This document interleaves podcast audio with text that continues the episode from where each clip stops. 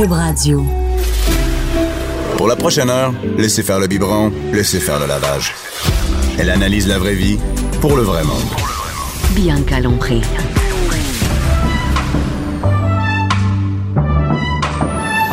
Mère ordinaire. Bonjour tout le monde, bien prie. Super contente d'être de retour à Cube Radio. Ça fait deux semaines que je suis pas venue ici, tu capotes. Et euh, la semaine de relâche s'est terminée ce matin. Et euh, ben, c'est terminé ce matin. J'étais bien contente. Et euh, je me suis réveillée en panique à 8 heures parce que dans ma tête, il était 7 heures. On a avancé l'heure hier. Donc, j'étais en panique à 8 heures. Vite, vite, vite, tout le monde, on s'en va à l'école. Et croyez-moi, ce matin, il allait avoir personne en retard à l'école. J'allais aller les porter moi-même quand j'ai vu qu'il allait avoir une tempête. Hier, je me suis dit, je vais aller chercher les clés de l'école, mais je te garantis, tout le monde va à l'école ce lundi matin. Mais euh, ce matin, je suis avec quelqu'un qui ça dérange pas, même si la semaine de relâche est terminée. Hein, Jonathan Garnier, le chef, Ça le dérange pas chef. tant que ça. Non, hein? Eh oui, mais non. Toi, ça change rien. Ben non, j'en ai pas. T'en as pas. J'en ai pas. T'es- T'en as pas. J'en ai pas. T'étais-tu, euh, est-ce que t'aurais par hasard euh, donné des cours à des enfants la semaine passée? Tout à fait. Tout Ah à ouais? fait. On a eu des cours parents-enfants euh, toute la semaine. Moi, je sais, j'ai vu ça sur ton, dans ton horaire là, de, de, la guilde. Là. Pourquoi vous faites pas des cours juste pour les enfants? Moi. Ben, en- j'aimerais ça pouvoir aussi- juste non, ouvrir non, la on- porte. On en fait aussi. On en fait aussi. Ben là, les camps d'été, les camps d'été s'en viennent. Ah oui? Et euh, Faites on- des camps d'été? Ben oui, tu peux déposer tes enfants le matin, les reprendre la- le le le le, Le vendredi soir? Non, en fin d'après-midi et euh, toute la journée ils cuisinent. euh, des fois on fait une visite euh, marché Jean Talon, puis on Ah, c'est une bonne idée, ça. C'est quel âge? Vraiment le fun. On a des 8, 12 et des 13, 17. Donc, Oh, euh, très ouais, cool. ouais, on gère les problèmes des autres. Ouais. Tes yeux, on gère les problèmes. Toi, tu t'occupes des camps de jour? Non, je m'occupe plus des camps de jour. Non, c'est fini. plus. Non, j'ai une équipe pour ça, puis c'est des gens qui C'est sont... quoi? C'est des animateurs quand même? C'est des pas chefs, des chefs? animateurs. Donc, c'est vraiment des gens qui ont, et souvent, on va avoir une équipe, des fois un duo, c'est-à-dire quelqu'un qui a l'habitude de, de De gérer les les enfants. et quelqu'un qui a l'habitude de gérer la cuisine. Et comme ça, ça se passe super bien. Ils sont capables de passer toute la journée dans la cuisine? toute la journée toute la journée puis vraiment c'est que on leur on a, on a compris qu'il fallait pas leur euh, leur laisser du, du, du temps mort puis changer d'activité à chaque fois puis changer de recette puis moi il y avait un truc qui me dérangeait c'est qu'il y a d'autres camps d'été ailleurs où ils préparent le repas qu'ils vont ramener le soir Ouais. Ben, je te Et- dirais, c'est pas une si mauvaise idée que ça. et non moi moi je trouvais ça horrible moi j'ai trouvé ça horrible on s'est posé la question on a dit pourquoi pas? Parce que c'est comme si t'étais esclave. ben oui, c'est son. c'est Ok, toi, t'as pas d'enfant. Ben non, mais c'est. Ben non, mais écoute, j'ai des nièces, je m'en occupe et tout. Puis là, moi, j'étais. Non, c'est pas vrai qu'ils vont faire. Regarde, Le repas. C'est toi le parent. T'as pris la décision Ben, Qu'est-ce d'avoir qu'ils des font enfants. dans la journée? Ils font-tu qu'est-ce qu'ils mangent? Oui, Comment ils, ça ils marche? font ce qu'ils mangent. Donc, Ah, euh, le matin, ils vont prendre le, faire euh, préparer des goûters pour l'après-midi. Ils préparent leur, leur repas le, Du midi, l'enfant. Ah, ils préparent bon. leur, euh, leur, leur 4 heures. Et ils apprennent des trucs, Ils là. Évidemment. Et des fois, c'est des recettes longues. Ben, on les prépare l'après-midi, la veille, puis on laisse pousser pendant, l'après- pendant la soirée. Puis le lendemain matin, ben, c'est prêt pour préparer des brioches du matin. Ah, c'est cool, dire, ouais, tout, est, tout est quand même très articulé de ce côté-là. Et c'est une... C'est une force, là, c'est que ces gamins-là repartent avec du contenu, puis Mais qui va la servir toute leur vie, là. toute leur vie. Et oui, Vraiment. évidemment, les parents vont en profiter. C'est ça, les, gars. les enfants reviennent, puis là, hey, OK, je te fais des pâtes fraîches aujourd'hui. Waouh, OK, cool. Et euh, les enfants, euh, y arrivent très, Ah, très bien. bon, je non, c'est les, ben, les inscriptions, c'est en ce moment. hein. C'est les là, les inscriptions. Ben oui, en ce moment, là, en ce moment même, là, il y a les, les gens vont sur la guildeculinaire.com, il y a une section enfants, et il y a les cours par enfants, et il y a les cours, euh, les Parce camps que j'ai vu les cours, j'ai vu les cours, ah, c'est parents-enfants. Faut que j'aille avec. Mais non, mais dans le pire, tu aurais pu nous le déposer puis on s'en occupe. Mais, mais euh, des- souvent c'est les, les, les tatis, les tatas, les, les tontons Ouais, ouais. qui font ça pendant le Ah, on d'été. dit les mononcles, les mononcles, les ma- les mononcles, les matantes. Les mononcles, les matantes. C'est vrai, c'est une belle activité à faire. Ou avec Ben les oui. grands-parents. Ben, tu sais, moi, je suis allé faire des activités avec mes nièces, là. euh, Puis qu'est-ce que fait? Je suis allé au Centre IMAX. Je suis allé voir le- le- le- le- l'expo de Joe Connaissant. Là, plein d'affaires comme ça. C'était le fun. Ouais? C'était le fun. Oh, T'es allé au cinéma, t'es allé t'asseoir avec Non, je suis pas allé au cinéma. Non, je suis, non. Ah non, c'est Centre l'exposition. C'est vrai, c'est l'exposition, oui. Ouais. Fait que c'est ça ta relâche. Hmm, Ben non, mais c'était bien. c'est bien. C'était très bien. Ah ouais? Ben oui, T'as donné un break aux parents? exactement. Puis là, euh, puis là, tu t'es rendu compte que ça mangeait des enfants? Ça mange pas mal, un petit sac à dos avec plein de cochonneries dedans, ben plein de cochonneries, plein de... Et moi, mes nièces attends, c'est les nièces? Alors, j'ai une Attends, tes nièces, est-ce que c'est les enfants de mon frère. de ton frère qui travaille avec toi? Ouais. Est-ce qu'il est chef? Non. OK. Mais il cuisine très bien, sa femme cuisine très bien aussi, donc ils, ils sont ils sont pas mal à l'aise de ce côté-là. Mais les deux petites filles, il y en a une qui aime pas les bonbons. Elle Bon, mange ben, un peu de chocolat, Ah, mais elle mange aucun bonbon. Elle déteste ça. Ah, Et euh, l'autre fois, on était au restaurant, on, la, la commande tardait à venir. On a sorti un sac, c'est des noix. Et elle grignote des noix, des pistaches, des fruits secs. C'est hallucinant. Et euh, non, elles sont géniales. Elles sont Oui, ils sont géniaux, c'est sûr, ils sont dans la famille. Garnier, c'est C'est ça. hein? On engendre des, les géniaux. en- bon, fait que, à part des noix, là, parce que juste te dire que c'est pas tous les enfants qui mangent des noix. Puis chez nous, mes enfants sont pas élevés euh, au Pop-Tart, mais, mais euh, si je sors des noix, ils vont se dire, bon, on va attendre. On n'a plus faim, finalement. Ben, moi, je- je- la chronique d'aujourd'hui, je suis pas parti exclusivement pour nourrir les enfants parce que, tu sais, j'ai un couple d'amis.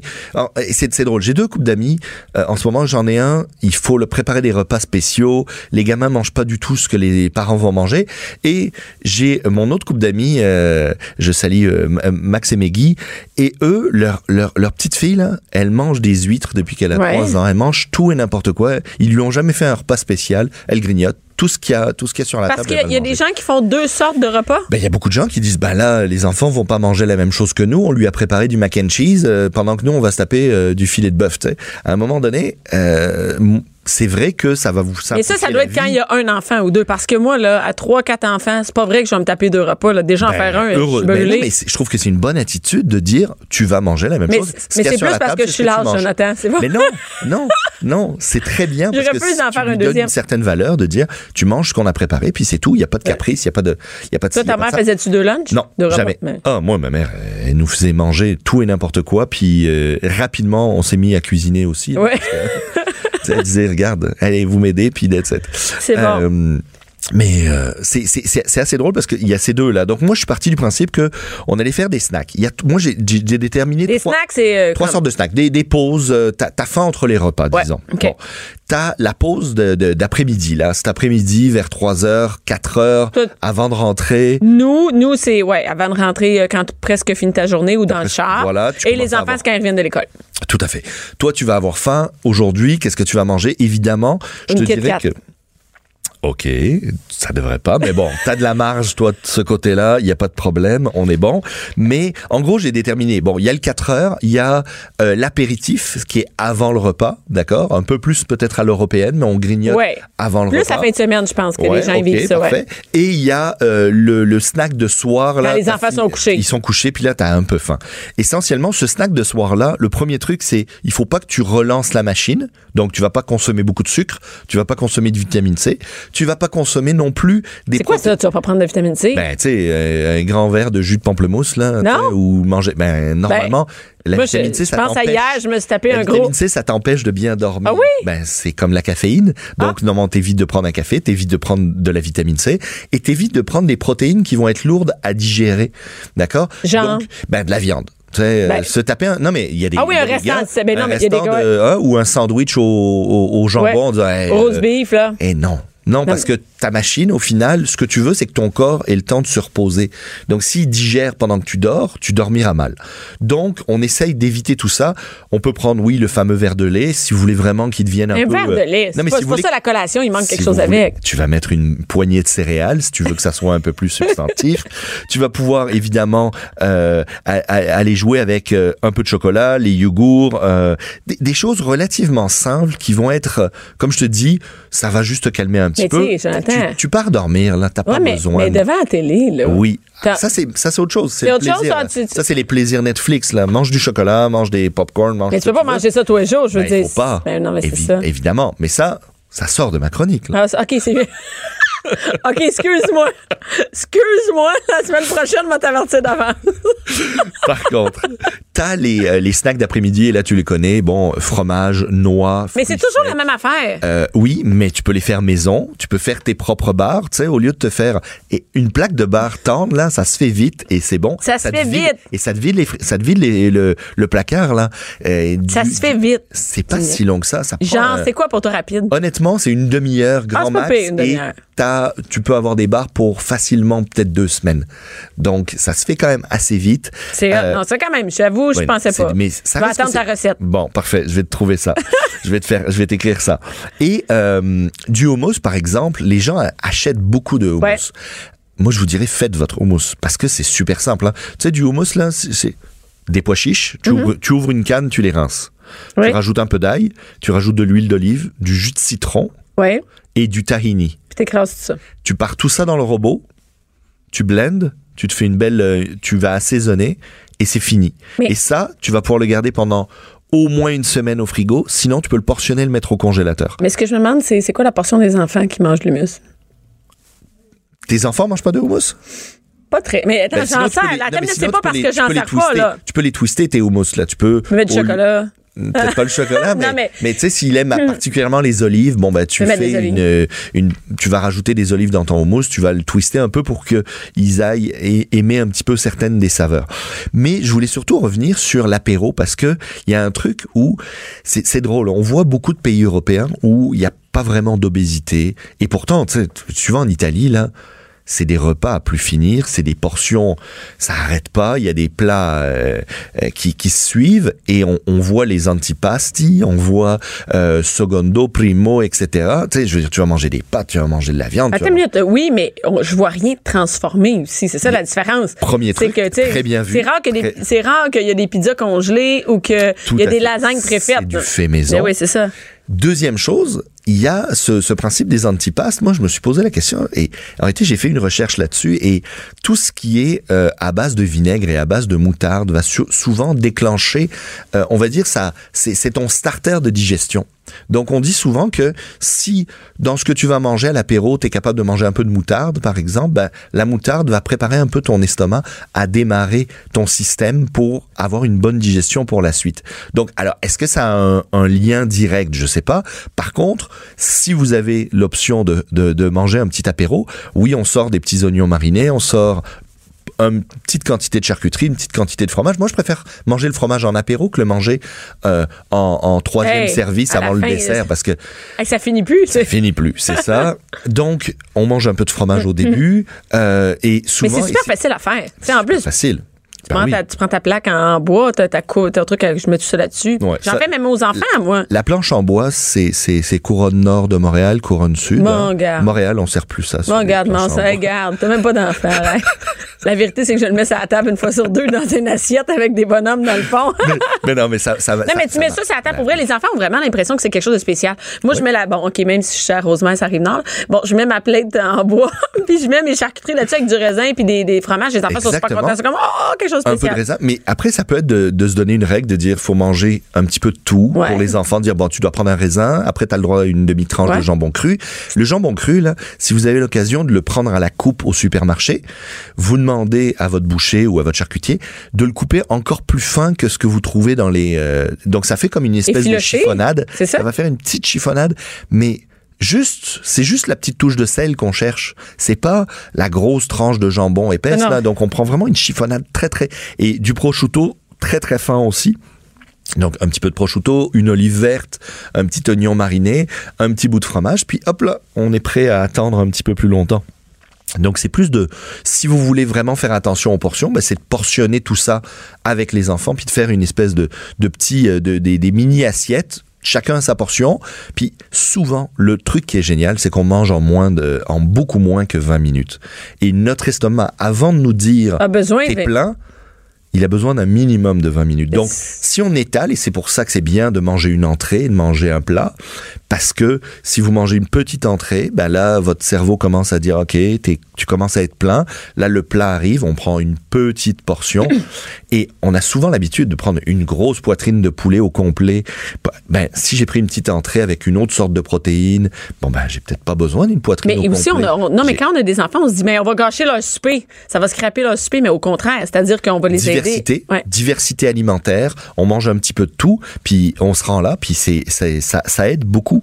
Ça aide vraiment beaucoup de ce côté-là. Et j'ai vu, tu as écrit euh, maïs soufflé. Ouais. Qu'est-ce que. Le maïs soufflé, c'est un bon, euh, c'est, c'est, c'est une, c'est, c'est, euh, J'en ai mangé hier soir mais avec mon verre de c'est, bon pour la santé. Évidemment, s'il est bourré de beurre, bourré de sel, c'est un problème. Mais si vous Mais on peut mettre un peu quand même. Ben oui, Euh, mais si oh. vous faites, mais tu sais, par exemple, fais-toi un maïs soufflé à la maison, tu rajoutes une petite touche de sel ou une petite touche de parmesan dessus, tu râpes un peu de parmesan frais, tac, ça va venir le saler juste ce qu'il faut.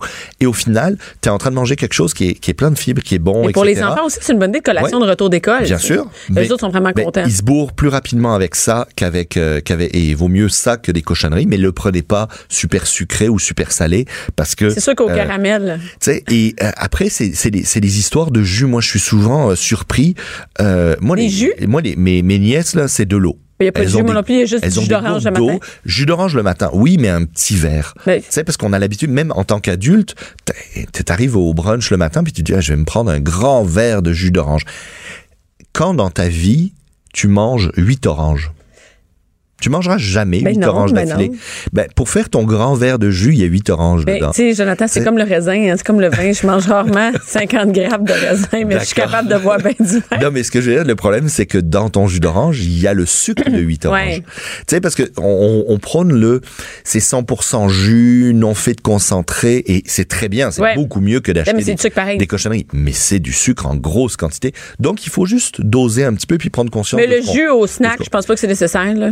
Moi aussi. pour les je pense enfants pas du tout, du tout que c'est nécessaire. Et après, le snack peut être aussi une petite étape de, euh, avant les devoirs, on prend le temps de faire une petite recette rapide. Tu sais, on prépare de la, de la pâte à crêpes euh, la veille ou l'avant-veille pour un repas. Tu sais, je te- je on a parlé de crêpes l'autre fois. Tu prépares des crêpes salées. C'est une base de crêpes standard. Cette base de crêpes, t'en as fait plus, une plus grosse quantité. Tu la reprends, tu rajoutes un peu de sucre dedans ou un peu de, un peu de zeste de citron, une petite saveur un petit peu plus sucrée. Tu refais tes crêpes à 4 heures le mardi euh, après-midi en rentrant. Ouais. Tu fais une, une ou deux crêpes par enfant. Ils choisissent ce qu'ils veulent mettre dedans, si possible. là, ils capotent, des, des crêpes, fruits ils frais, capotent. etc. Mais oui, on peut étaler. Même tu sais que maintenant, il y, a des, il y a des pâtes de noisettes super, super santé. Moi, j'en, j'en sers euh, à, à- à l'école. On sert une pâte de noisettes qui est juste de la noisette avec juste un peu de sucre ajouté. Il n'y a pas de gras hydrogéné, il n'y a pas de cochonnerie. Ah oui, c'est sûr, si vous laissez le pot au, au, au- dans, le, dans le placard pendant euh, trois semaines, il, le gras va sortir. Non, mais que t'as pas, ça reste pas, ça reste Voilà, pas bah, trop, c'est ça. je, je te l'assure. Et c'est juste hallucinant ce produit-là. et là, tu sers ça à tes enfants Ou, ou à toi-même. Et au final, bah, t'as as du fun avec. Ben, écoute, des crêpes Hein, aux collations, hein? on va dire que mes enfants. Mais non, mais c'est de créer des souvenirs. hein. La, la cuisine, ça vous permet de créer des souvenirs, des moments. Puis, est-ce que vous voulez vous que vos enfants plus tard disent ah moi quand je rentrais de l'école on mangeait euh, on mangeait une barre Snickers ou Ouais. ah maman de temps en temps Ah, c'était la journée temps. des crêpes. Ah, ouais, c'est ça. Une fois de temps en temps. J'ai hâte que j'ai hâte que tu aies des enfants. J'ai hâte aussi. Jonathan, que tu reviennes ici et nous dire comment ça se passe dans la vraie vie. Merci beaucoup, Si, Jonathan. si ça répond sur Tinder à un moment donné. Ah oui, c'est ça. Merci, Jonathan. À bientôt. Bianca Lompré. Les hauts et les bas d'une mère ordinaire. Jusqu'à 12. Mère ordinaire. Cube Radio. Mère ordinaire de retour et aujourd'hui, on parle de quelque chose qui est quand même assez euh, qui c'est pertinent pour tous les parents. Tous les parents se posent cette question-là. Est-ce que mes enfants sont stressés? Est-ce que je stresse mes enfants? Est-ce qu'ils ont trop d'activités? Est-ce que j'agis comme il faut avec eux autres? Est-ce que je mets trop de pression sur le sport, sur l'école, euh, les écrans? Est-ce que ça les stresse? Et, et, euh, moi, je pourrais dire, est-ce que mes enfants sont stressés? Je sais pas. Est-ce que moi, je suis une personne stressée? Je pense que oui, je sais pas. Mais je trouvais ça intéressant parce que il y a un livre qui est sorti qui s'appelle Les enfants stressés, tout ce qu'il faut savoir pour aider votre enfant à grandir sereinement. Et sereinement étant quand même assez important. Et, et comme parent, moi, je trouve que ça vient me chercher. Donc, je voulais en parler avec l'auteur, qui est Nathalie Parent, qui est psychologue spécialiste de l'enfance et de la parentalité. Elle est au téléphone aujourd'hui. Allô, Nathalie? Bonjour Bianca. Nathalie, merci d'avoir pris le temps de, merci de prendre le temps de venir euh, nous parler euh, de ton livre. Et Nathalie, est-ce que tu as des enfants? Oui. T'as combien d'enfants? enfants. T'as trois enfants. Donc, Ouais. t'es dans ma gang. Ils ont quel âge? 17, euh, il faut toujours que je réfléchisse, 17, 14 et 9 ans. OK, quand même. Tu sais de quoi tu parles. En plus d'être psychologue euh, auprès des enfants, c'est aussi, euh, toi aussi, t'es mère. Donc, des fois, parce qu'il y a des spécialistes qui parlent d'enfants, puis je me dis, oui, c'est très beau, hein? C'est très beau sur papier, mais ils n'ont aucune idée. Quand on va mettre ça en pratique, ça, ça c'est pas possible. Effectivement, hein, c'est parce qu'on est parent qu'on apprend. Puis euh, moi, c'est c'est aussi à partir de mon expérience, pas juste mon expérience clinique, mais comme maman que, que j'apprends des choses, puis que j'ai le goût de transmettre un peu aussi ce que j'ai appris. Le stress, est-ce que c'est comme nouveau, hein? Moi, quand j'étais jeune, on parlait pas de ça, les enfants qui sont stressés. Je me souviens pas que ma mère, même j'ai appris euh, le mot stress plus tard en devenant adulte. C'est comme si je parlais jamais de ça quand on était jeune, le stress. Maintenant, mes enfants, ils savent qu'est-ce que ça veut dire être stressé. Oui. C'est nouveau? Hein? Ben, euh, je pense que ça a toujours existé. Le stress, euh, il y a un bon stress qui, qui, qui est simple, qui nous pousse à grandir là, dans la vie. Euh, on, en a besoin parce que zéro stress, on pourrait mourir. Hein? C'est, c'est, c'est le stress qui nous, apprend, qui nous apprend à être vigilant, à, reconnaître quand il faut traverser la rue, par exemple, ou quand il y a un danger. Ça nous permet d'être en alerte à ce qui se passe aussi autour. Donc, c'est, c'est, fondamental. Ça prend un minimum. Mais, une dose trop grande de stress, c'est là que ça peut causer des problèmes. Mais vous savez, quand, quand j'ai, avant d'être psychologue, moi, j'ai travaillé en physiothérapie. Et puis, on, ça, ça date d'il y a 20 ans. J'ai terminé plus, plus que 20 ans. C'était en 92. Et puis, on parlait déjà du mal du siècle, le stress. Mais, mais le stress, là, quand, on, quand vient l'idée de faire un livre sur le stress, c'est évidemment mhm. pas le bon stress. J'imagine que c'est le stress qui, qui, qui, nous, qui est négatif dans notre famille, qui empoisonne un peu la vie des enfants. C'est sûr que euh, je parle des moyens de prévenir le stress chronique qui, qui fait que le stress chronique, c'est qu'on appelle le moins bon stress, là, qui fait qu'on peut arriver en épuisement, euh, qu'on développe des, des, des, troubles de comportement, de l'hyperactivité, par exemple, qui peut nous amener aussi à vivre de l'anxiété beaucoup. Donc, euh, moi, c'est ce que je rencontre aussi autour de autour de moi, puis dans ma clinique, hein, euh, des enfants qui vivent beaucoup d'anxiété, des troubles de comportement, de la difficulté à gérer les émotions. Bon, c'est ce que je reçois beaucoup, puis on voit là comment les éléments de stress peuvent venir nuire et, et, nous, comme parents, comment on fait pour savoir si notre enfant. Même moi, je me suis posé la question avant d'entrer en onde. Me dis, mes enfants sont, sont-ils stressés? peut-être parce que moi, je suis du genre. J'ai l'impression parce que moi, je suis du genre Mes enfants vont être nerveux, vont être stressés par moi. C'est-à-dire que je vais mettre de, la pression ou je vais être plus, euh, je sais pas comment dire ça, plus nerveuse que les autres. Donc, je transmets ce stress-là. Et, et là, je me pose la question mes enfants sont-ils stressés? Comment, comme parents, on peut savoir si nos enfants sont stressés? Oui, ben ce que vous décrivez là, Bianca, c'est hein, comme la, le, le, le, fond de la personnalité, hein, la personne un peu plus nerveuse, plus aux aguets, euh, mais mais ça, ça fait des personnes vivantes, agréables à côtoyer. Hein, on veut pas enlever ça, on veut pas éliminer ça. ça vous allez le transmettre à vos enfants, puis c'est parfait. Ça va faire des personnes un peu plus vivantes, euh, qui bougent et puis qui sont. Euh, mais ça, c'est pas c'est pas négatif. Mais il faut pas, mais ça peut quand même aller du côté négatif. Et comment on fait pour savoir si on, on, si on nous-mêmes on, on amène un stress chez nos enfants? Ben c'est plus comme la quantité de stress que, qui, qui peuvent euh, euh, qui peuvent nuire. Donc euh, tous les événements de stress qui peuvent arriver puis qu'on n'est pas à l'écoute. Par exemple, la rentrée scolaire, c'est un moment où les enfants sont très stressés. C'est un stress, c'est normal. Il faut comme le normaliser, le dire. C'est hein, juste nommer aux enfants que c'est vrai que c'est stressant. ça se peut que quelques jours avant la rentrée scolaire, il y ait plus de difficultés à, à aller dormir, ils veulent pas aller se coucher, bon tout ça. Euh, même les ados, là, puis c'est normal, on va le nommer avec eux. Mais si nous, comme parents, on en rajoute, c'est-à-dire que euh, on on se met à être encore plus exigeant à cette période-là de l'année, qu'on n'est pas à l'écoute que oh, tout d'un coup il y a une crise qui arrive là. Euh, euh, c'est important pour nous de faire le lien avec ah ça se peut qu'à l'approche d'une compétition de, de, de, sport ou de la rentrée scolaire, je, reprends mon idée, euh, qu'il soit un peu plus stressé. Donc d'être à l'écoute de ça, ça me permet d'ajuster mes exigences. Hein. Je ne demanderai peut-être pas de, de, de, faire sa chambre ou de se tenir assis pendant deux heures en train de faire les devoirs euh, dans cette période de rentrée scolaire. Là. Mais nous, en fait. C'est là qu'on s'ajuste. Ben, c'est ça, mais nous, en fait, comme parents, c'est comme si moi, ça m'a pris plus qu'un enfant pour. c'est plate pour la première, là, mais c'est comme ça. C'est-à-dire pour me rendre compte que, par exemple, mon enfant faisait plus de crises dans certains moments. Et, moi, je pensais mm. que, que ben, c'est terrible de dire ça, mais je pensais que c'était comme exprès. Je n'étais pas capable de comprendre qu'il y avait un élément de stress. Et au lieu de. de tu sais, l'enfant, évidemment, il dit pas, maman, je suis stressée, là, mais il démontre par des comportements que moi, je n'étais pas capable de décoder ça. C'est-à-dire que maintenant que j'en ai trois, je suis capable de comprendre que. que mais euh, au je me disais, coudon, ça fait exprès. C'est pas parce qu'elle est stressée, c'est vraiment parce que, coudon, elle, veut pas écouter, tu sais. C'est vrai, c'est vrai qu'on fait ça. Puis moi, je passe mon temps à dire, ben pas, je passe mon temps à dire à ma grande fille, mais je dis à mon aîné, euh, écoute, on fait nos expériences sur toi, tu sais, tu nous aides à apprendre. Puis on est souvent meilleurs parents, puis moins stressés, moins anxieux face au deuxième ou au troisième enfant. Et est-ce qu'on devient, est-ce que c'est drôle parce que dans le livre on parle de ça, être un bon parent. On est un parent suffisamment bon? Et ça là, ça c'est le questionnement de sorte. Je veux pas dire parce que moi je suis une mère, donc je parle pour pour les mères parce que je, je connais pas la réalité des pères. Mais moi comme mère, je suis constamment en train de me remettre en question. Est-ce que ce que je fais c'est correct? Est-ce que je suis une bonne mère? Est-ce que ma famille est une bonne famille pour mes enfants? Est-ce que euh, est-ce qu'on agit correctement? Et comment on fait pour savoir si on est un parent? Puis c'est bon parce que c'est écrit. Ben c'est bon, c'est bien parce que c'est écrit suffisamment bon. Donc on met pas c'est comme le parent parfait. Mais est-ce qu'on est suffisamment bon pour nos enfants? Puis moi, j'ai fait le petit test et je me rends compte, c'est pas, pas tant demandant d'être un bon parent. Hein? Ben pas tant, c'est ça. C'est souvent qu'on se met beaucoup de pression, mais un point important que vous venez de dire, c'est de se remettre en question, c'est fondamental quand même. Hein? Ça nous aide à vouloir être un meilleur parent. Ce qui veut pas dire qu'il faut absolument penser qu'être parfait, c'est ça, être un bon parent. Non, il y a des, euh, il y a un psychologue euh, qui avait élaboré cette notion-là de la mère suffisamment bonne. C'est elle qui aide son enfant, son enfant à grandir.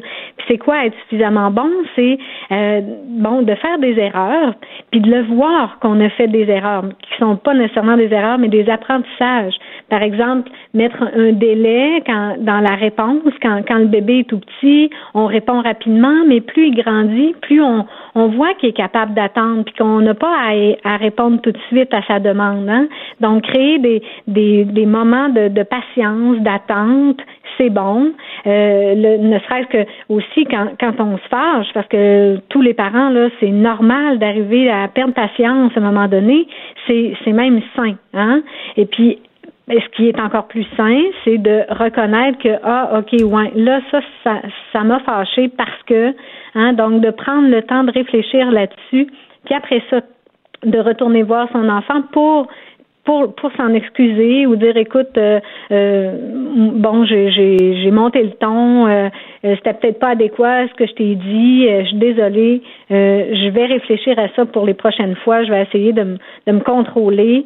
Bon toi mais ça c'est un bon exemple hein? C'est un bon exemple à donner aux enfants aussi de et ça moi ah c'est c'est pas arrivé avec la première J'avais l'impression comme parent là, je tu sais moi mon, mon, comportement, j'avais pas nécessairement revenir là-dessus, mais après ça on, s'habitue, pas on s'habitue mais c'est-à-dire que on, se rend compte que ce qu'on dit, c'est on s'habitue à, pas être parfait. C'est-à-dire que je me dis, ben voyons, non, ça n'a pas d'allure. Je me suis énervée, j'ai crié pour telle affaire, j'ai dit telle affaire, ça n'a aucun bon sens. Donc après d'aller voir puis dire, je pense que ce que j'ai dit, je le pensais pas vraiment ou c'est pas correct ce que j'ai dit, et d'aller, ça donne un bon modèle à l'enfant parce que l'enfant après est capable de faire la même chose.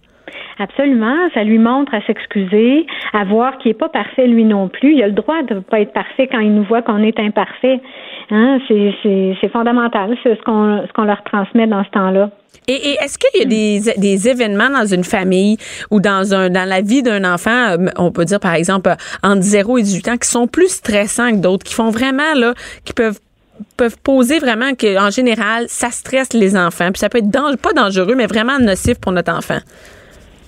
Des événements euh, de, de, de, tous les jours. Mais comme par exemple, euh, plus dans la vie, par exemple, on parle d'un divorce. Est-ce que, tu sais, les séparations, c'est quelque chose de quand même très fréquent et on a l'impression on va stresser nos enfants avec ça. Il y a sûrement des parents qui restent ensemble parce que les enfants, ils ont peur de stresser les enfants, mais peut-être que c'est pas la mm-hmm. bonne chose. Il y en a d'autres qui sont séparés qui sont, qui doivent dire, mes enfants sont stressés, la garde partagée. C'est, est-ce qu'il y a des événements comme ça qui, qui sont des stresseurs vraiment, euh, c'est presque, ça va stresser tous les enfants, peu importe ça, à qui ça arrive? Ben, il y a une liste hein, de, de une échelle de stress qui a des l'échelle de 11 entre autres qui montre un degré de, de, de graduation mm-hmm. d'événements de, stress dont euh, la mort c'est un des, des, des, plus stressants mais la mort d'un parent mais la, la séparation fait partie des premiers événements dans le haut de la liste c'est un événement stressant. Quoique, euh, je me rappelle d'une dame qui m'avait dit, euh, quand je donnais une conférence sur le sujet, elle me disait à, la pause, écoute, moi j'ai trouvé que mon enfant était beaucoup plus calme après la séparation que pendant qu'on était en couple parce que ils étaient constamment dans le conflit. Alors on sait que le conflit, quand quand on voit nos parents en conflit constamment, puis un conflit qui, qui ne se règle pas, c'est de la tension beaucoup qui, qui est accumulée hein, euh, chez l'enfant. Donc c'est c'est pas nécessairement mieux que de vivre la séparation. Donc c'est pour ça qu'on dit des fois c'est mieux être séparé que de, tout le temps vivre dans un milieu familial euh, où ça crie, où euh, ça s'insulte et tout ça là.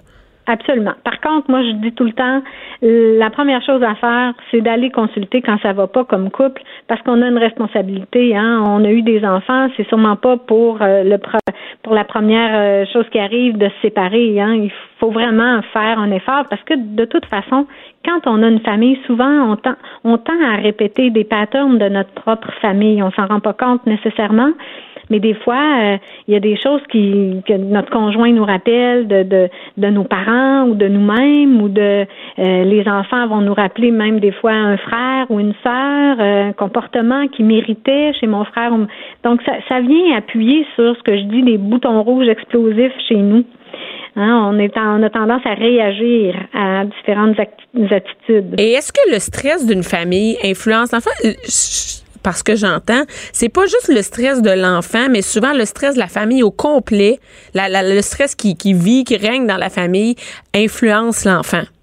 Donc, c'est de pas juste de régler le stress chez l'enfant, mais de la famille au complet.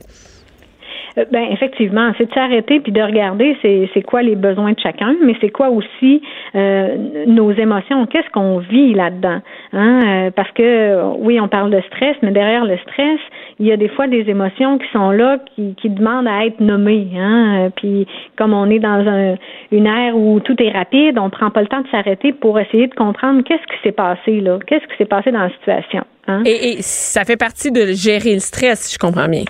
Absolument, gérer euh, nos émotions, nommer la jalousie entre enfants, euh, tu sais, c'est des émotions qu'on n'aime pas trop parler, mais c'est là pareil. Donc les hein? nommer, ça fait du bien. Absolument, on vient apaiser. Il y a un effet d'apaisement quand on nomme, euh, puis quand l'enfant se sent entendu dans ce qu'il vit, hein, plutôt que de, de dire non non, euh, t'as pas raison de pleurer. Ok, qu'est-ce qu'est-ce qui te fait pleurer? Bon, ça, ça, te fâche ou ça te fait de la peine, t'aurais aimé savoir ça, je comprends. Ça veut pas dire que je vais lui donner ce qu'il demande, mais je vais juste nommer ça, ça va créer un apaisement dedans de lui. Et est-ce que l'école, finalement, est-ce que l'école, c'est un stress pour les enfants? C'est-à-dire que, je ne veux pas dire qu'un enfant qui resterait à la maison serait moins stressé, mais est-ce que l'école en soi, c'est un gros stress pour les enfants? Ben, je pense pas que l'école en soi soit un gros stress je pense que euh, il y a, euh, faut que l'enfant il soit en mesure de, de, de confronter l'adversité. Hein, et ça sera pas, on peut pas le laisser dans un nid douillet tout le temps. Toute sa vie. Euh, ben non, ça l'aiderait pas. Euh, au contraire, pour affronter la vie, les obstacles de la vie, à l'école, c'est là qu'on apprend beaucoup, hein, à être confronté avec d'autres enfants. Je pense qu'il y aurait quand même matière à réfléchir sur notre enseignement, sur le système scolaire, ce qu'on transmet, parce que juste quand on pense euh, que les ados vont partir là, tu sais, au, euh, au cégep, souvent on entend beaucoup là le stress par rapport à hey, là faut que tu choisisses tes maths fortes ou tes maths régulières. Bon ça c'est stressant là avenir. Ben de dire hey, tu, tu joues ton tu joues ton avenir maintenant avec un choix de mathématiques. On peut tu se calmer les nerfs un peu? Exactement. Faut dédramatiser puis y aller plutôt dans si si jamais tu as besoin de ces maths-là, tu referas des cours si c'est ça que tu veux. Hein, mais il n'y a jamais une ligne droite qui fait qu'on peut pas revenir en arrière ou qu'on peut pas bifurquer pour prendre un autre chemin. Il y a tellement de chemins possibles. Euh, faut dédramatiser ça. Puis c'est la même chose avec les résultats scolaires. Euh, bon, aux examens du ministère chez les plus jeunes, et ils sont pas en train de jouer leur vie là. Hein, c'est pas parce qu'il y a eu un mauvais résultat qu'il euh, ira pas à l'université, par exemple. Mais si on le stresse avec ça, puis si on met mm. bien de la pression, ça se peut qu'il joue. Moi, je me suis rendu compte que finalement, si on, démoralise l'enfant avec l'école, puis on le dénigre, que l'estime de soi est plus important finalement que, que le stress d'un examen ou d'un résultat, tu sais. Tellement, tellement. Puis il faut leur laisser à, aux enfants euh, le ressentir eux-mêmes s'ils sont pas contents. Si nous on en rajoute, euh, on rajoute un peu de pression sur eux. Donc aussi bien les accompagner plutôt que euh, de les moraliser au niveau des résultats. Bien, merci beaucoup Nathalie Parent de ces conseils et je, je, conseille vraiment le livre Enfants stressés, tout ce qu'il faut savoir pour aider votre enfant à grandir sereinement aux éditions Michel Lafon. Merci Nathalie, on va essayer, on va essayer de, de mettre en application Merci à vous. Merci. Bien calompré. Bien calompré. La voix des mères du Québec. Cube Radio. Hey, on change de sujet. Complètement, complètement. Je suis avec Jean-Philippe Daou, qui est journaliste web. Exactement, journaliste web. Je suis journaliste web et, là, il y a quelque chose au Journal de Montréal, oui. Et euh, tu, c'est drôle parce que tu viens de parler de quelque chose que j'ai lu dans le vrai journal, dans le journal papier. Fait que t'es encore de, de, de ces gens-là qui... Euh... Ben, en fin de semaine, j'étais à Val-Alain, chose. Je sais pas c'est où, mais euh, ça a l'air loin. C'était, j'étais où il n'y avait pas d'Internet. Ah, c'est ça. il y a l'Internet à Val-Alain. On salue les gens de Val-Alain. Il y a l'Internet, mais moi, où j'étais, dans le petit restaurant où j'étais, il n'y avait pas d'Internet. Fait que j'avais le journal, mais j'ai décidé de lire le journal. Puis j'ai lu la, la, la, poche de hockey. La poche qui, pue. La poche qui pue, puis qui fait poigner euh, des, bactéries. des bactéries à ta barouette. D'après moi, c'est plus qu'une vaginette, cette affaire-là. Et euh, c'est rare qu'on pogne une vaginette avec sa poche de hockey. Ben, moi, j'ai pas de poche de hockey. Avec d'autres genres de poches, peut-être, mais les poches de hockey, c'est plus rare. Et Jean-Philippe, qu'est-ce que c'est? Moi, là, c'est-à-dire que, tu sais, on a tout moi, mais, mon gars, il a une poche de hockey. Et là, je me suis mis à battre triper sa poche de hockey. Qu'est-ce qui s'est passé exactement? Mais quoi cette histoire-là? Mais en fait, c'est ça. C'est que là, euh, le journal, dans le fond, ce week-end, il y avait un gros dossier, euh, tu sais, sur euh, samedi, dimanche, plusieurs pages. Et les mères ont... lu ça en panique, là, juste les, dire, mères, les mères, les blondes aussi, j'imagine, parce qu'il y a tout le temps des vieilles poches de hockey qui traînent, qui puent dans le sous-sol, tu sais. que ton chum met une fois par année, là, c'est là qu'il prend. ouais, puis puis il lave pas, fait que ça reste les bactéries restent là pendant un bout de temps. Mais en fait, c'est ça. C'était en fait de savoir ce qui se trouvait dans ces poches-là, parce que oui, ça pue, mais en fait, le, but c'était d'analyser justement. Parce que puer, c'est pas si grave que ça, c'est un hein? non, c'est ça, c'est ça. Mais c'est ça. Ce, qu'on s'est rendu compte, c'est qu'en plus de puer, justement, il y a des bébites là-dedans qui se promènent, en fait. Et puis là, mais tu sais, en fait, il y a des bactéries partout dans, dans, dans le fond. Bien, mais, ouais. Fait que là, dans le fond, ce qu'ils ont fait, euh, c'est qu'ils ont, ils ont sélectionné cinq, euh, euh, cinq pièces d'équipement, dans le fond, appartenant à sept joueurs différents. OK, parfait. Puis là, ils ont comme pris un genre de, de cure-pipe, un genre de, de, Puis là, ils ont frotté ça, puis euh, ils, ont, ils, ont, en fait, ils ont analysé ça, ils ont fait une espèce de, de d'analyse bactériologique. Ouais, Et puis là, bon, premièrement, ce qu'ils se sont rendus compte, c'est que c'était dans le protège-coude où il y avait le plus grand nombre de bactéries. Comment ça? J'aurais pensé Jack Strap, tu sais. Ouais, ben c'est parce que... ben, ben, vite de même. Vite de même, euh, ou les on patins, dirait ça. Ou, euh, Mais dans les deux pires, c'était le protège-coude et euh, le gant, en fait. Ah oui, le gant. Oh Mais c'est parce que c'est les trucs qui sont difficilement lavables et difficilement séchables aussi. Tu sais, souvent, les gants, euh, c'est comme mouillé à l'intérieur, puis c'est dur à, à Puis tu mets les mains là-dedans. Ouais. Mais moi, je suis pas au hockey. J'ai jamais été aussi fier de pas jouer au hockey. Il y a moins de danger de regarder la télévision, dans le fond. Non, mais, mais attends une minute, parce que tu mets tes gants, ils vont pisser, ils reviennent, ils se remettent. Penses-tu que ça se regarde? Ben, c'est ça, c'est pas propre, propre, là. Fait que là, ils se remettent ça dans le gant, puis le gant, là, les adultes surtout peuvent s'en servir. Les enfants, tu changes à chaque année. Parce ben, c'est ça, ouais. Les adultes. Ouais, ils grandissent pas, c'est ça, j'avoue, hein. Ça reste là des années de temps. C'est ça. Puis, ben, puis d'ailleurs, ben, fait que là, tu vois, c'est ça qu'on se rend compte. On n'aurait pas emprunté le jackstrap de quelqu'un, mais ça serait peut-être mieux d'emprunter le jackstrap de ton ami plutôt que, d'emprunter les, gants. mais justement, tu parles de on le lave pas. Le monsieur, parce que dans le fond, c'est euh, c'est le, le, le protège-coude de un des joueurs, dans le fond, qui, qui était qui, qui était le plus infecté de bactéries. Là. Puis lui, il a euh, avoué qu'il l'avait jamais, dans le fond, son protège-coude, puis qu'il le laissait traîner dans le garage. Fait que, tu sais, c'est pour c'est sûr qu'il s'aide pas. On a-tu euh, les identités de. Non, ben, on a, on, ben, on a, on a les, mais on sait pas c'est celui de qui, dans le fond. OK. C'est ça l'affaire. Et puis, maintenant, dans le fond, ils ont retrouvé 40 000 bactéries vivantes sur une surface de 100 cm carrés dans le protège-coude de ce monsieur-là. Écoute. Puis ce que ce qu'il disait, ce que ce qu'on apprenait dans le journal, c'est qu'il y en aurait vraiment beaucoup plus parce que là, comme je te disais, ils ont, ils ont pris un genre de, de, de coton-tige puis ils ont comme frotté pour l'analyse. Mais tu sais, il disait que si mettons il avait coupé un bout du protège, un pouce carré, hein? Un, ça, Moi, sur le site, ça dit un pouce carré jusqu'à 10 milliards oui, de bactéries. S'il coupait puis il l'analysait vraiment comme de façon exhaustive, euh, c'est oh comme la pointe God. de l'iceberg, le 40 000 euh, bactéries vivantes. Oh, sacrifice, OK. Mais là, ce qui est, là quand même, je, le chiffre est impressionnant, tout ça, puis ça a l'air bien dégueulasse, mais faut quand même être rassurant là, parce que euh, la plupart du temps, ces bactéries-là sont inoffensives. OK. En fait. Ben oui, ça euh, Oui, c'est ça. c'est quand même, faut, faut rassurer parce qu'ils ont interviewé un microbiologiste là, dans le journal, puis lui, ce qu'il disait, c'est que euh, les bactéries sont pas nécessairement problématiques pour la santé. Euh, souvent, sont juste problématiques pour le nez, dans le sens qui pue. Tu sais, Ok, finalement, ok, c'est ça le plus gros problème. ok. Euh, Mais là, clairement, il y en a qui ont eu des bad luck avec ça. C'est-à-dire qu'on a eu un gars Oui. c'est des rougeurs. C'est ça, parce euh, que dans le fond, c'est que ce qui arrive, c'est que euh, les bactéries, ils- normalement, ils sont inoffensifs, mais ils peuvent, tu sais, tu te blesses, par exemple, tu tombes sur la glace. Ouais. Puis là, tu tu as une petite plaie, fait que là, c'est là que la bactérie peut s'infiltrer à C'est l'intérieur. là le problème. Mais on s'entend qu'au hockey, ça arrive. Ben oui, c'est ça. Des fois, tu tombes, t'es juste une petite égratignure, tu penses que c'est absolument rien, puis finalement, tu te retrouves à. euh, Un que- bras en moins. Ben, ça peut aller. Tu sais, c'est sûr que là, c'est des cas C'est extrêmes, extrême, mais quand même. il y avait un joueur de, de la Ligue nationale qui avait failli se faire amputer parce que ça, c'est un- ça a été un problème euh, dans la Ligue nationale. Il y avait beaucoup de joueurs qui, ont, qui, qui- qui étaient infectés justement par des bactéries parce que euh, les équipements, évidemment, ça, ça, ça, c'est- ça se touche. Là, chaque, chaque, chaque équipement de tous C'est les joueurs. terrible. Fait que c'est ça. Hey, ça peut regarde, devenir- dans, dans la Ligue nationale, gâtez-vous. Ouais, c'est ça, exactement. Achetez-vous en Puis là, justement, il y avait donc des gens à qui c'est arrivé. Là, tu parlais, bon, il y avait un pompier là, qui joue au hockey, puis lui, justement, euh, ça s'est mal viré pour lui. Euh, dans le fond, lui, il était tombé, donc il s'est frappé de coude euh, sur la glace, puis bon, euh, tu sais, assez mineur, assez insignifiant comme blessure. Mais là, quelques jours après, justement, son coude s'est mis à enfler, puis il a rougi assez rapidement. Puis, évidemment, il s'est ramassé à l'hôpital. Il a été alité pendant cinq jours, puis on lui a... Dans le fond, il était obligé de prendre des antibiotiques par intraveineuse pendant cinq jours. Parce que, justement, il y avait genre une petite bursite qui s'est infectée. Tu sais, tu, fais, tu tombes sur la glace un lundi soir, puis Puis, tu te ramasses cinq jours de- euh, Mais cinq il jours est de- pompier, il est correct. Il est pompier, Il est exactement. correct, exactement. Il y avait un autre aussi, c'était un ado qui, lui, il est persuadé d'avoir attrapé la gale. À cause de son, d'un- parce que dans le fond, il jouait pour une, pour une équipe de hockey, euh, c'était à Bécomo. Et puis, euh, cette équipe de hockey-là, euh, quand t'arrivais, tu- comme tu recevais comme un casque, les gants, les culottes, Ah, de quelqu'un ça. ancien ça, joueur. ça arrive souvent, hein? oui, ça parce qu'ils veulent que les gens aient les mêmes, dans le fond, tous les joueurs aient les mêmes équipements. Je sais pas Oui, si puis aussi, c'est aussi que ça coûte moins cher. C'est-à-dire Oui, que les parce que c'est autres. tellement cher, ouais, c'est ça. Fait que, mais finalement, c'est lui, qu'est-ce qui est arrivé? Mais là, donc, fait que là, lui, il a commencé sa saison. Puis là, à un moment donné, toute l'équipe était sur la route. euh, il jouait sur la route, tout ça. Fait que là, il y a des, il y a, il y a de ses euh, coéquipiers qui ont remarqué qu'il avait tout le dos rouge, les, des grosses rougeurs dans le dos.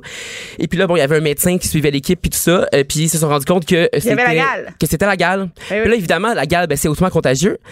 Fait que tu comprendras bien qu'il y a euh, d'autres joueurs qui ont, qui ont, qui l'ont pogné, quatre ouais. autres euh, qui ont été atteints de ça. Puis là, lui, il est persuadé que c'est ça. Bon, là, les, les spécialistes qui ont été interviewés par le euh, par le journal, ils étaient pas sûrs à 100% que c'était euh, le vraiment. stock, ouais, c'est ça. Ouais, ça peut être d'autres choses. Tu peux le pogner n'importe où, la carte. c'est ça, parce que c'est possible que ça se retrouve dans, dans le stock, mais c'est pas une bactérie qui va être due à la même polpreté. Fait que c'est pas parce que tu laves pas ton stock de hockey que tu vas pogner la gaz. Ça, Mais ça aurait pu, si l'autre d'avant l'avait. Donc, Exactement. C'est une possibilité. Mais on peut penser, il faut le garder dans notre tête que ça se pourrait. ça se pourrait, c'est Et ça. que moi, ça me tente plus du tout que mon gars se fasse donner du stock. Ben c'est ça. Ben là justement cette équipe-là, euh, même s'ils étaient pas sûrs à 100%, ils ont pas pris de chance puis ils ont décidé que ça s'est ter- ter- terminé pour le. Là, ça me pique dans le dos.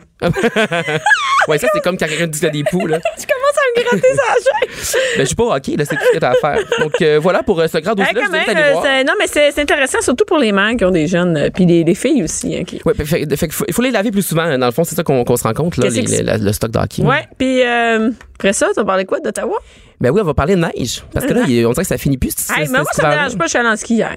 Ben oui, j'ai vu ça sur Instagram. Sur Instagram, ça s'est pas passé. C'était compliqué de se rendre, par exemple. On C'est se rendre, c'est se rendre. Ma fille a oublié son manteau. Ok, c'était vrai, ça. C'est vrai. Ben non, qu'est-ce que tu penses? C'est des jokes? Ben, je sais pas, parce qu'après ça, j'ai vu qu'un manteau. On est allé, on, est à- on a arrêté d'acheter un manteau à 70% de réduction, une maudite Ah, chance. lousse, mais écoute, ben, je suis là, c'est, écoute, j'ai investi à 40 pièces, unisexe, c'est bon pour tout le monde. Si quelqu'un 40 l'oublie- piastres? Ouais, 40 pièces, 70% de réduction, on fait le calcul. Toi, là, tu, me dis, tu me diras où c'est que tu magasines. C'est ça. Et, euh, Ben, c'est ça, donc euh, je, suis je euh, contente du ski, je suis contente de la neige, j'aime ça encore. Ben oui, moi aussi. euh, c'est moi les moins 40. En tout cas, à Il y, a un Ottawa monsieur, aussi. il y a un monsieur qui est moins content. Oui, parce qu'il a neigé beaucoup à Ottawa aussi. Puis lui, euh, euh, ben, en tout cas, là, ça va, ça, va- ça va pas du tout. Parce que. euh, Ça va pas du tout. Moi, je comprends pas comment c'est possible, mais bon. Euh, donc, ce monsieur-là, il est resté emprisonné euh, très, très longtemps dans sa maison euh, parce qu'il y avait trop de neige. En fond, la neige bloquait son entrée de cours, son entrée, sa porte pour rentrer chez eux, puis l'espèce de trottoir en avant. Fait que euh, il a décidé de rester chez eux pendant comme de longues semaines. On n'est pas trop sûr, là, c'est exactement combien de temps, mais c'est très, très long. Et puis là, c'est la police d'Ottawa qui a raconté ça sur Twitter ce week-end. Donc, euh, dans, dans une il y avait comme 4-5 tweets, il disait avoir secouru donc une personne âgée euh, en secourant la neige. Donc là, euh, eux sont arrivés sur les lieux, ok? Puis là, ils ont dit euh, bon qu'ils avaient euh, trouvé et là je cite la neige d'un hiver entier accumulée dans l'entrée. Donc ce qu'on ce qu'on comprend, c'est qu'il n'y a jamais personne qui a pelleté depuis le début de l'hiver. Non, c'est Météo Média, ils prennent là les, les chutes de neige. Mais c'est ça. Mais tu sais comme imagine là pas. euh, Mais là, il y a 70 ans. Là, je peux comprendre qu'ils. ouais, on pense entre 70 et 70, on n'est pas. euh, OK, parce qu'évidemment, ils n'ont pas mis son profil Facebook dessus. non. pour Mais je pense qu'il n'y en a pas là. Non, ben, clairement, non, parce qu'il l'aurait dit à ses amis qui étaient poignés dans la maison. Mais il y a le téléphone aussi, c'est ça que je Mais comprends il y a pas. énormément de personnes qui sont seules. C'est ça l'affaire au Québec. On a beaucoup de, de- de personnes âgées qui sont seules. Et là, je me dis, qui t'appelle si t'es tout seul? Tu sais, comme qui t'appelle si t'as pas d'enfant, t'as pas.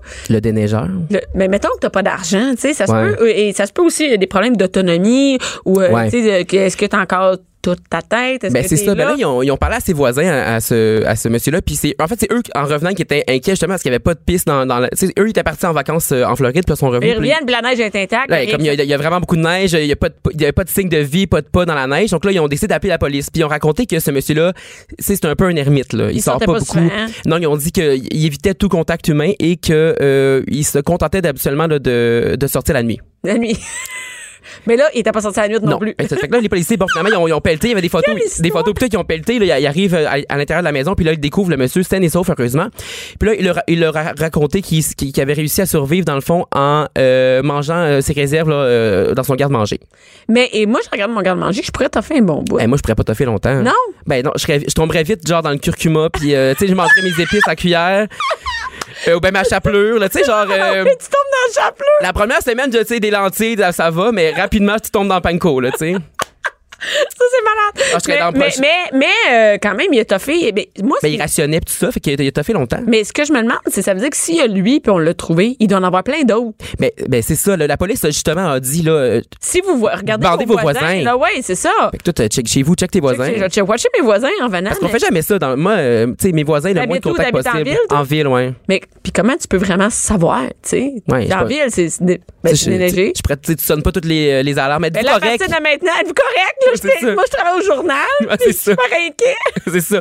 Je, je, je veux m'assurer que vous êtes sortis pour aller vous acheter de la bouffe dans les derniers jours. que vous n'êtes pas rendu à Panko. Ouais, c'est ça, vous n'êtes pas rendu à Panko. mais, euh, fait que c'est ça, non, mais, tu sais, c'est important. Ben, puis c'est, puis c'est vrai, par exemple, tu sais, puis surtout si tu sais que c'est une personne âgée qui habite à côté de chez Ouais, vous. faut faire. Non, c'est une bonne idée de faire attention euh, quand même. Tu sais, c'est pas non, drôle, mais en tout cas, des- lui, heureusement, tout est bien qui finit bien. Là. Il, il- il- puis en plus, son entrée de cours est déplayée, déneigée gratuitement. On voyait des, des photos, les policiers qui pelletaient en avant de chez eux, puis tout. C'était comme. euh, Ça, comme c'est hot quand même. Ouais, c'était pas pire. en fait, c'est une tactique là, qu'il avait. Il voulait pas payer un déneigeur. Il s'est dit, hey, moi, je vais rester chez nous. J'ai Il assez il au payé de Costco, là, tu sais, c'est, c'est, euh, oui, son garde-manger. en, en novembre, c'est stocké son garde-manger. Exactement. Ah, c'est pas fou, c'est pas fou, c'est pas fou. Mais c'est ça. Fait que euh, ce monsieur-là, donc, euh, un ermite, là, il reste entre 60 et 70 ans. Et puis, euh, c'est ça. Donc, euh, checkez vos voisins. C'est. Euh, une bonne idée. Et là, en parlant de checker nos voisins, euh, un, un voisin euh, qui s'est fait. euh, non, ça, c'est une bonne. euh, Oui, ben- ben, c'est une drôle. C'est triste, quelqu'un est, c'est mort, triste, là, mais. c'est c'est drôle un peu aussi. Parce que c'est un milliardaire tu sais, qui, qui est mort d'une ben, ben, ben, ben, ben mauvaise façon. Bon, là, je vais essayer de dire son nom. Euh, Ehud Harry euh, Legnado, euh, donc, qui est mort quelques jours, la semaine passée, là, sur, la, sur la table d'opération d'un hôpital euh, privé à Paris. Et là, il aurait été victime d'une crise cardiaque alors qu'il subissait euh, une opération d'élargissement du pénis. Donc, il se faisait grossir la pénis. Il se faisait grossir la zouise. Et puis là, donc, il était couché sur, sur le, on, on- on l'espère endormi, sur euh, la table d'opération. Et puis là, c'est le malaise serait survenu, en fait, alors qu'il se faisait injecter une substance, là, dans, dans, dans le pénis. pénis? Oui, donc il était âgé de 65 ans. Il était pas il est pas vieux, là. Ben 65 non, ans. pour, Ben, mais euh, c'est tard pour décider de se faire grossir le pénis. Moi, j'aurais des temps qu'à l'avoir fait, j'aurais fait avant, tu sais. Mais dans en vingtaine, quand t'es Ben, euh, en- dans la Ben, fleur de l'âge. Ben, c'est milliardaire. Je veux dire, t'es pas, ça fait pas une semaine que t'es milliardaire. Oui, mais il une couple d'années. Oui, ben ça faisait une couple d'années, mais ça, c'est ça qui est bien intéressant. C'est un monsieur qui a fait fortune dans le commerce du diamant, OK? Euh, il, est, il était à la tête d'une compagnie qui s'appelle Omega Diamond. Donc, euh, ce petit monsieur-là, c'est un autodidacte de la garnotte. Parce que lui, avant, au début des années 2000, il a déménagé en Afrique. Un autodidacte. Un autodidacte. Il a, il a appris ça sur le tas, comme on dit. Ça a l'air qu'il y avait un don là, pour euh, évaluer là, euh, le diamant, tu sais, Ok. si la qualité, tout ça, la, la- je sais pas comment la parité de machin. Fait que là, lui, bon, au début des années 2000, fait que ça fait quand même 20 ans qu'il aurait pu se faire élargir la mais il a déménagé donc, parce qu'avant, il était massothérapeute dans un, dans un hôtel à Tel Aviv. Puis là, il a déménagé en Afrique pour euh, ben, l'arrivée vers euh, le diamant, finalement, OK. pour devenir riche. Euh, puis c'était à lui, d'ailleurs, c'est lui qui a vendu le, le diamant le plus cher au monde, le Blue Moon Joseph, The Blue Moon of Josephine. OK. C'est un beau nom, hein? C'est beau, mais Fait que ça, c'est un monsieur qui a acheté ça pour 48 millions de dollars. quand même. Mais je- et, et là, il décide à 65 Oui, ans. de se faire, euh, de se faire élargir sur le pénis. Et puis là, euh, mais là, ils ont parlé, d'ailleurs, le Daily Mail, tu sais, euh, ce, ce, ce média, Oui. euh, qu'on, ils ont toujours des petits détails croustillants. Donc, eux, ils ont parlé à un ami de ce monsieur-là, puis ça a l'air qu'il était vraiment obsédé par son image, puis à ce que, les, ce que les, les, les gens pensaient de lui. Fait que, tu sais, c'était comme pas sur... Ben, Mais ça, c'est pas quelque chose que généralement, tu sais, c'est pas à première vue, on te regarde pas l'entrejambe, tu sais, on Non. voit pas, fait que c'est. ben, il était on peut-être bien actif. on Peut-être qu'il peut-être qu'il voulait envoyer des dick pic plus impressionnante. je sais pas, moi. Mais en tout cas. Plus gros que ses diamants, ouais. Ouais, exactement. Mais, euh, donc, c'est ça. est-il, il est mort, là. Oui, puis il aura payé cher son désir de. Mais, puis, tu sais, on trouve ça drôle parce que là, on le juge, mais on on n'est pas courant. Peut-être que c'était bien, bien petit son affaire, là. Peut-être. Sais, on. on- peut pas, on peut pas rire de quelqu'un de, qui, qui, qui, qui est mort, tu sais, mais. non, ben, mais, mais. En plus, on le connaît. on le connaît pas. Ouais, c'est ça. Mais qu'est-ce qui est drôle, mais qu'est-ce qui est pas drôle, mais qu'est-ce qui est euh, dramatique, euh, je dirais, c'est que, tu sais, toute, toute sa vie, il, aura vécu insatisfait de son pénis.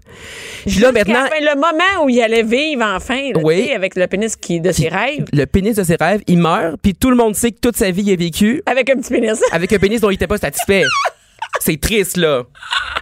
Mais en tout cas, sa compagnie a dit, là, tu sais, a salué son, son, son, Son pénis. euh, son, son pénis en disant que c'était un homme extraordinaire, un visionnaire, machin, machin. Et puis, euh, c'est ça. Comme, euh, on- on- moi, je, je pense qu'on devrait leur- lui envoyer nos condoléances. Oui, oui. Puis le sac de chips, puis euh, comme le, le spécifié le sac de chips, je pense que c'est ça. C'est ce qu'il faut retenir, c'est qu'il est mort comme il a vécu, insatisfait de son pénis. mais riche. Puis c'est là qu'on se rend compte, hein, Bianca, que l'argent fait pas le bonheur. Non, non. Peut-être qu'un gros pénis, ça fait le bonheur, mais on le saura jamais. Il est mort avant. Ouais, mais tu vois, c'est un choix entre un super gros pénis Ouais. et vivre pauvre ou être riche et avoir un petit pénis vraiment riche. Riche comme lui. Qu'est-ce que tu choisis? Euh, ben, je pense que euh, normal. euh, Tu vois, je- normal puis moyen dans ton ben, argent? de toute manière, là, milliardaire, qu'est-ce que tu fais avec ça? Tu, tu- tu penses que tu peux te payer tout ce que tu veux, puis finalement, tu te payes euh, ce que tu mort. veux, puis tu meurs. Fait que non, non, je prendrais euh, la pauvreté puis la, la, la, la, la verge normale. la verge respectable. OK. Et, euh, et rapidement, en terminant, justement, avec ton argent, tu pourrais t'acheter une chip. si riche. Exactement, parce qu'il y, a- il y en a un, il y a un Gatinois qui a des idées de grandeur, euh, qui veut devenir, euh, j'imagine, lui aussi milliardaire. Donc, il s'appelle euh, Jonathan Daniel Duchesne, ce, ce cher monsieur-là, et Si, là, c'est quelqu'un au- qui est au Québec. de mon hood à De ton Gatineau. hood, ouais. Donc, lui, il essaie de vendre une chip dans laquelle il y a comme une espèce de trou. Un genre de trou qui a la forme de la silhouette de Jésus, OK? Je sais pas si tu me suis. Là, Je suis une chip. Tu sais, des fois, on regarde une chip, tu sais, hey, Ouais, puis là, c'est comme à l'intérieur, il y a comme un. Ouais, mais c'est comme à l'intérieur, il y a comme Ouais. une espèce de, de, de, de, de trou, c'est ça? Donc, une chip ostentatoire. Et puis là, avant donc- ça, il vend ça 3 piastres, quoi. Non, c'est ça. Comment tu penses qu'il vend ça, cette chip-là? Je sais pas, mettons, mettons 15 piastres. Non. Ben, OK, 20. ça doit- 1234 dollars. Mais là, il essaye de la vendre. Il, il a pas. OK, je il l'a pas dire, vendu. Non, il l'a pas encore vendu. sur quoi? Elle est à vendre sur Facebook Marketplace. Donc, je vous invite à Ah aller. oui, mais là, ça, c'est la fille place trouver de la crap. Ben oui, de la grosse crap, ben une chip. Mais d'ailleurs, tu sais, en plus, ça a l'air d'être une chip euh, originale. Tu sais, donne-moi une petite saveur, une, une Doritos, je sais pas. En tout cas, C'est Euh, une nature, quoi, tu sais. ben ça a l'air d'être nature. Ok. Peut-être c'est le vinaigre, mais ça a l'air assez basique. Parce qu'en plus, ça va devenir molle rapidement, là. C'est-à-dire que, si, tu sais, Ben une chip, moi, je sais pas, t'oublies ça sur le comptoir, le lendemain, elle est molle, là. Il peut peut-être la mettre sous vide, mais là, j'imagine qu'elle risque de se briser, puis euh, C'est elle voudra pas c'est de la job d'entretenir une chip. c'est de la job. Puis d'ailleurs, c'est- il me semble qu'habituellement, c'est comme sur des grilled cheese qu'on voit. euh, oui, c'est grilled cheese, on voit souvent des trucs dans Il y, a- il y a souvent des, des gens qui vendent ça. Mais j'en ai pas vu sur le marketplace. Mais là, lui, en tout cas, euh, il, y a, comme la fibre entrepreneuriale parce qu'il Ouais. a lui-même contacté le sac de chips Ah, pour vrai? pour, euh, pour nous avertir là, que euh, il y avait cette chip, qui vendait sa chip euh, sur Mark- Mais Facebook tente Marketplace. pas d'acquérir ça? Je veux dire, vous appelez le sac de chips et tout. Ben oui, mais on n'a pas 1234 dollars à dépenser. C'est difficile dans les médias. Bianca. On va vous faire un GoFundMe. On Mais va en tout cas, ouais, on lui souhaite que les enchères montent parce que la semaine passée, justement, il était à 15 dollars. Il est à 15 piastres? Mais non, mais bon. vous autres? Non, mais moi, je, je serais prêt à mettre 20 piastres. On pourrait mettre 20 piastres puis l'acheter peut-être. 20 piastres. Pour vrai, on fait ça?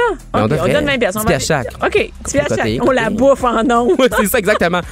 Ça serait, ça serait genius. moi, je Merci game. beaucoup. Moi aussi, je gagne. Je le donne au complet, le 20 piastres. Ça, vraiment. Merci beaucoup, Jean-Philippe. Cube Radio.